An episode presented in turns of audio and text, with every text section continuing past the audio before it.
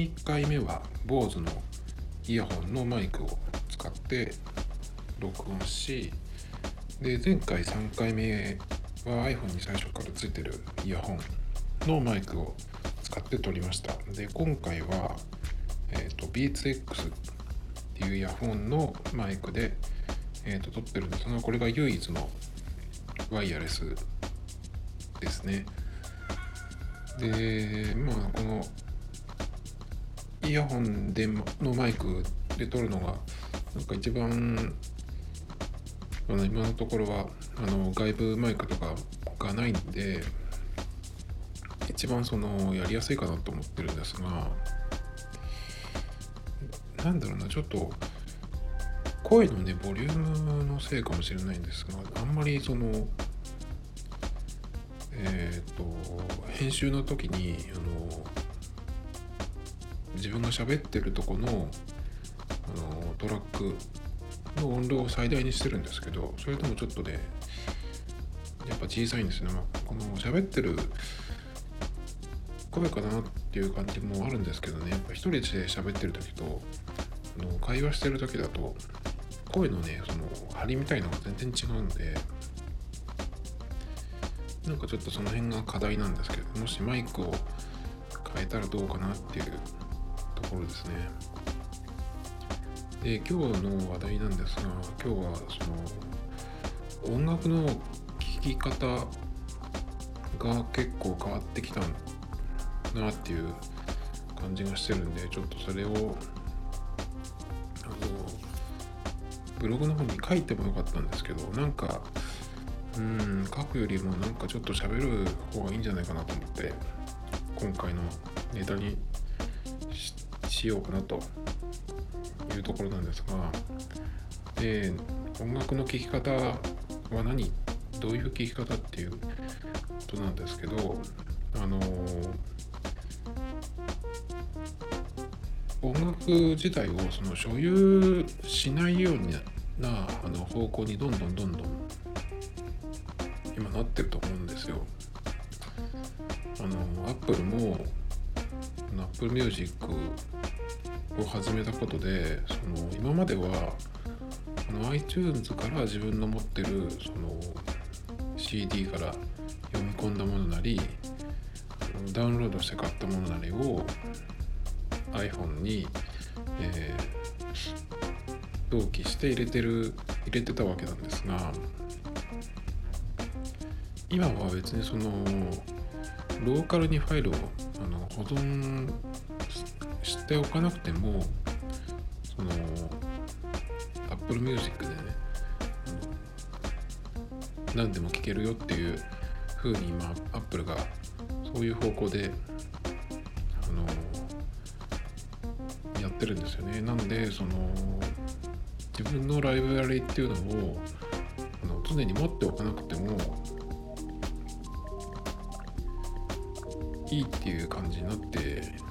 るんですよね。だからそのその方法でその音楽と付き合うとあの機種変更する時ってすごい楽なんですよね。あの結構その音楽ファイルが結あの端末の中でそのストレージの割合をすごく占めてるで僕なんかはでその新しい端末に全部あの Mac の iTunes から iPhone に音楽を音楽っていうかその iPhone 自体にそのバックアップからリストをするときにその音楽のあのファイルを移してる時っていうのが一番時間がかかってるんですよね。今ってあのアプリは iTunes から iPhone にそのアプリ本体を、えー、バックアップからリストアするっていう方法じゃなくなってるんでこの iPhone にどのアプリが入ってたかっていうその情報とそのアプリ内のデータですかね。はバックアップされるんだけどそのアプリの本体自体はバックアップからリストアした時にこの iPhone にこのアプリが入ってましたよっていう情報がいってそれであの元の状態にするためにあの App Store からダウンロードしてくるんですよね。だから例えばあのアプリが100個入ってた iPhone をバックアップしてで新しい iPhone 買ってきてでそのバックアップから戻すっていう風にするじゃないですか。iTunes とつなげて。そうするとその100個のアプリを、あの一度にダウンロードし始めるんですよ。だからねあのそれ知らないとあの固定回線でね使ってる場合はいいんだけどもしこれがねテザリングとかあの通信制限に引っかかるような回線でやってる場合はあのそのバックアップからリストアするだけですごい通信するんであの気をつけた方がいいですよ。でまあそのアプリはいいとしてその音楽をねその所有してないとそのバックアップからリストアする時もそうだし同じ iTunes iTunes じゃない Apple ID を使ってれば例えば Mac があって iPhone があって iPad もあればどのあの自分のデバイスでも同じように Apple Music 内の音楽は聴けるっていうそれはねすごいいいんだけどでもね結局 Apple Music は2回今まで使ったんだけど今現在やってないんですよね。っていうのはねやっぱり自分がその気に入った曲をローカルで持ってるっていう方がなんかその楽っていうかねあの音楽自体があのあの聴いてて楽しいっていうか何が違うかっていうと Apple Music でを使ってる時っていうのはあの新しい音楽との出会いみたいなのももちろんあったんですけど結構ねいらないものがおすすめされてくるっていう。のがまずちょっと嫌だったんですよね。これはあの Spotify でも同じなんですけどあの Spotify の場合は結構あの自分が聴きたいアルバムなりアーティストなりをピンポイントで検索してあの聞くっていうのももちろんあるんですけど結構その Spotify の場合はプレイリストがメインっていうかその目立つようになってるんですよね。Apple Music もそのプレイリストで来るんだけど結構どのアルバムの何っていうのが目に入るんでまあでも似たようなもんか。でその何が言うかっていうとそのプレイリストであの聞いてる時っていうのはそのプレイリストの名前タイトルを見てあなんか良さそうだなと思って再生するんだけど必ずねあの日本人のものが入ってくるんですよ。全然それは気にしない人はいいと思うんですけど僕はそのそれが嫌で J-POP っていうところに行ってないのに日本人のものがね必ず入ってくるんですよね。あの Apple Music でもそうなんですけど Apple Music とかあとダウンロードして買う方の iTunes ストアのところを見ててもあの例えばヒップホップとかあのエレクトロニカとかそういうジャンルのページに行くとずらずらっとっていうかねかなりの割合で日本人のアーティストが占めてるんですよね。昔は結構その J-POP のところに全部まとまってたような気がするんだけどすごいんですよ。なんか日本人推しがこれは海外のアーティストだろだろうなと思ってあのちょっと見ていくとは日本人だったっていう場合もあるんでそれが嫌でね。あの Spotify も Apple Music もあの今結局やめちゃったんですよ。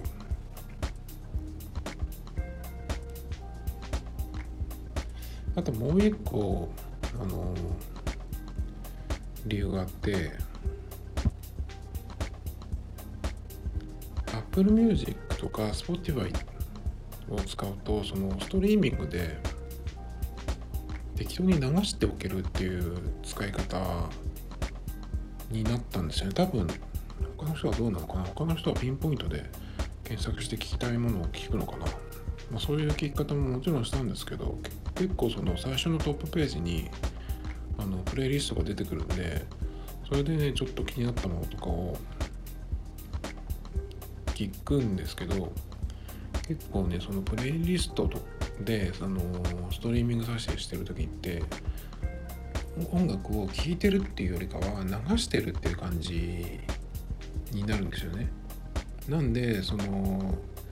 自分のライブラリの音楽を聴いてる時よりはその流してるっていう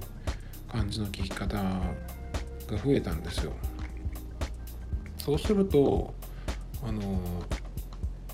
どのアーティストのどの曲とかっていうのも全然覚えないしいなんとなくいいなと思っても。だからその誰の何の曲とかどのアルバムとかっていうところまでそういう深く深いところまで興味がいかなくなってきたんですよね。なんとなくこういう感じのをちょっと今流しておきたいなっていう感じの聞き方になっちゃうんですよね。なんかそれがちょっと、うん、まあ手軽に音楽を流せる聴けるってのはいいんだけど結構そのタワレコとか HMV とかに行ってあのくと10枚とかね CD を買ってた時もあったんでそれに比べるとねなんかその全然あのアルバムとかアーティストの名前にね興味がいかなくなっちゃうって感じなんですよね。これ誰だろうと思ってもちろんパッと見てその Apple Music だったらあの自分のライブラリに追加してっていうのもあるんだけど後からねあんまり思い出さないんですよね。その時はいいなと思ってパッてあの保存というかそのハートマークいいねみたいなのをするんだけどじゃあ次の日になってそれを思い出すかっつったらそうでもなかったりするんですよね。で後になってその自分のライブラリを見るとあれこれは何だっけっていうかそういう感じになっちゃうんですよね。なんかそれが残念だなと思って。なので今はやっぱりそのアルバム単位で気に入ったものを入れて、えーと、ライブラリに追加してローカルに持っておくっていう感じにしてるんですけどね。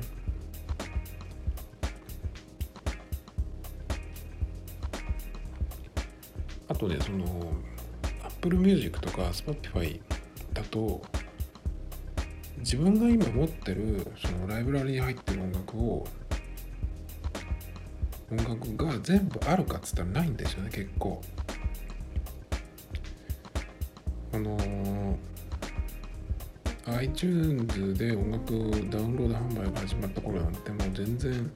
ソニーのレベルのがなかったりとかかなりあの、ものが少なかったんですけどそれに比べれば今はもういろんなものがねその聞けるようにはなってるんだけどでもやっぱりそのいつもの日本仕様っていうかアメリカのアカウントアメリカのストアだったら全部、まあ、もっとねいろんなものが入ってるんだけどやっぱり日本のストアだとあれがないこれがないみたいなになっちゃうのがやっぱりまだ全部任せられないなっていう感じ。なんですよね。あとそのライブラリに自分で追加したやつっていうのが全部 CD の CD で発売されてるものとは限らないんですよね。なんかで気に入ったやつ例えば動画にくっついてた音楽でそれをあのクイックタイム使って音楽だけ抜き出してそれをあの自分でねなんかジャケットみたいなのつけてで入れたりっていうのもあったりするのでやっぱりねちょっと音楽ライブラリーはその個人の趣味がすごく出るところなんでそれをね全部あのクラウドのものに置き換えるっていうのはちょっと無理があるなっていう、まあ、全部ね置き換えなくてもいいと思うんですけどそのうまく使い分ければね、まあ、それにしてもなんか今のところはやっぱりローカルにある方がいいかなっていうかそれをメインにする方がね。あとねストリーミングはその Apple Music とか Spotify よりもあのネットラジオの方がよっぽどねいいんですよね。ジャンル別で聞くっていうのもあるしあと海外のネットラジオなんですけど海外のネットラジオはあのほとんど音楽だけを流してるとこが多くてたまにジングルみたいのが入るんですけどそれでもねあの音楽でその今のチャートのヒットのものだけを流してるところがあったりとかたまになんだろうなキューバのキューバっぽいのが聴きたいと思ったらそのそういうジャンルの曲もあるしジャズだけ聴きたいっていう時。でジャズでもいろいろあるじゃないですかね。でそういうジャンルごとにあのラジオ局があるのでなんかねそっちの方がね結構メインになってきてるんですよね。あと最近そそのネットラジオに加えてサウンドクラウドとミックスクラウドとあともう一個なんだっけかな。ヒアなんとかっていうやつがあるんですけどそのストリーミングストリーミングじゃないや。そのなんて言ったらいいんだろうあれは。まあそういうサウンドクラウド系のやつがねあそこはプロの人もいっぱい置いてるんでそれをくっていうそれを流すっていう方が結構面白かったりするんですよね。サウンドクラウドは結構その曲1曲単位で置いてあるものが多いんですけどミックスクラウドっていうのはあの1個が長いんですよね。長尺もの。ミックステープっていうその DJ の1回のイベントのプレイみたいなやつが多いので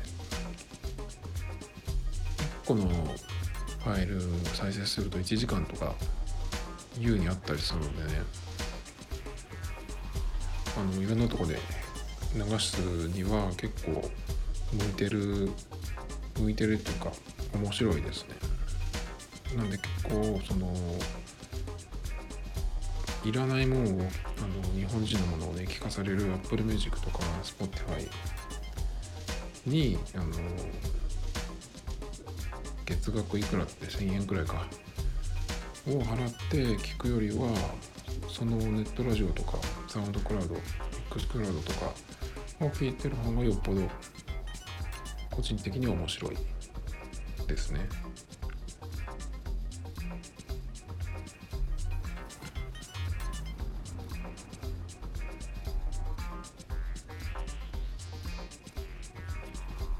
で音楽を所有しないっ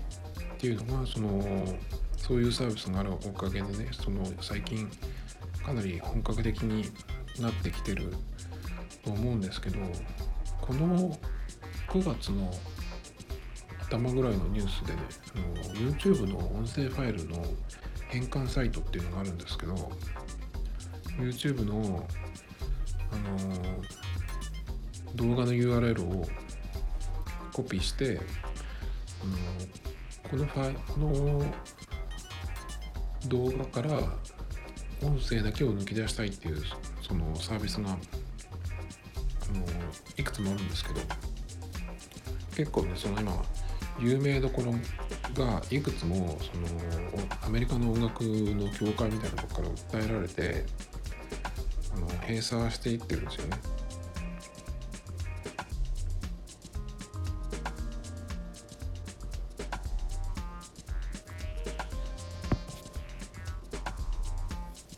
でこれってその、まあ、法律の問題とかその言い悪いはもちろん、まあ、あるんだけど気になったのはそこじゃなくてその音声ファイルを変換したいってことはローカルで持っておきたいからだと思うんですけどだけどこれがそのダメっていうふうにあの訴えられて、まあ、完全になくなることはないと思うんだけどあのかなりね減ったらこれもあのローカルで音楽ファイルを持たないっていう流れにの、あの後押しになるのかなっていうちょっとつながるのかなと思ったんですよね。結局その音声ファイルをあの音声ファイルに変換して持っておきたいってことはこの曲を曲なりアルバムを聴きたいっていう聴き方になると思うんですよ。で別にそのこのね変換サイトがダメになっても元のその YouTube のファイルっていうのはずっとあるわけなんでそこに行けばあの手元には落とせないけどストリーミングでいつも聴けるわけじゃないですかこれもねそういうあの手元に持たずストリーミングでクラウドから聞くっていうやつなんですが YouTube でねその検索していつでも聴けるっていうのはいいんだけど多分ほとんどの人がそのピンポイントでねこの人のこの曲っていうのをあの検索して YouTube で聴くっていう習慣がある人は結構多いと思うんですけどあんまりそのそれをね保存してプレイリストに作ったりとかあの整理してる人ってそんなにいないと思うんですよね。だからあのこのアーティストのこの曲っていうのを忘れちゃったらもうそのそこへアクセスしてその曲を聴くってことがなくなるんですよね。手元にも持ってないし。だから結構そうなると、うん、音楽の寿命っていうか賞味期限みたいなのはただでさえね今すごく短いのにどんどんそういう風になるんじゃないのかなっていう感じがしました。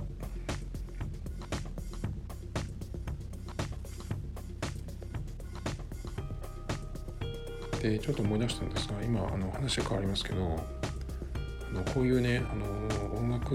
なんかもそうなんですけど Amazon とかもそうなんですが分がなんか1個買ったりとか検索したりっていうその履歴からあなたにおすすめっていう機能があるじゃないですか。これいつも思うんですけどなんでねあのこのこれもおすすめっていうところに自分の今まであの買ったりとか検索したもの以外のが出てこないのかなと思いませんかね？どういうことかっていうと例えば音楽だったらヒップホップとかあの R&B とかブラックミュージック系が好きな人だったらそういうのばっかりどんどんどんどんね新しいの出てき出てきたりとか同じアーティストの持ってないアルバムをおすすめしたりとかするんですけど同じものを自分と同じものを買ってる人があのこういうのも買ってますよっていうそういうなんかあの類似のものしか出てこないんですけどこういうのはどうっていうそういうなんかおすすめもあったらいいのになと思うんですよね。さっきのそのブラックメジック系しか聞かない人に例えばロックのものをねちょっとおすすめに入れてみたりとか全然違うクラシックが入ってきたりとかなんかねそういうのがあってもいいんじゃないのかなと思うんですよね。そこであの全然違う今きあの聞いてるジャンル買ってるジャンルじゃないものでそのコンピレーションとかねを出してみたりとかそういうのもなんかあったらいいのになと思うんですけどねずっと結局そのアマゾンでも楽天でもそうですけど同じやつ似たものばっかりがおすすめに出てくるので結構それだとね知ってるじゃないですか。それ知ってるよっていうそれ持ってるけどってここで買ってないけど持ってるんだけどなとかそういうのが多いと思うんでなんかねそういう逆のも今まで買ってないもののおすすめがなんか突然ねポンって出てくるっていうのもあってもいいんじゃないかなと思うんだけどね。実際その全然違うところに全然違うジャンルのものに興味がいったりとかすることもあるんでなんかそういう予測するアルゴリズムみたいのはないのかなっていつも思うんですけど。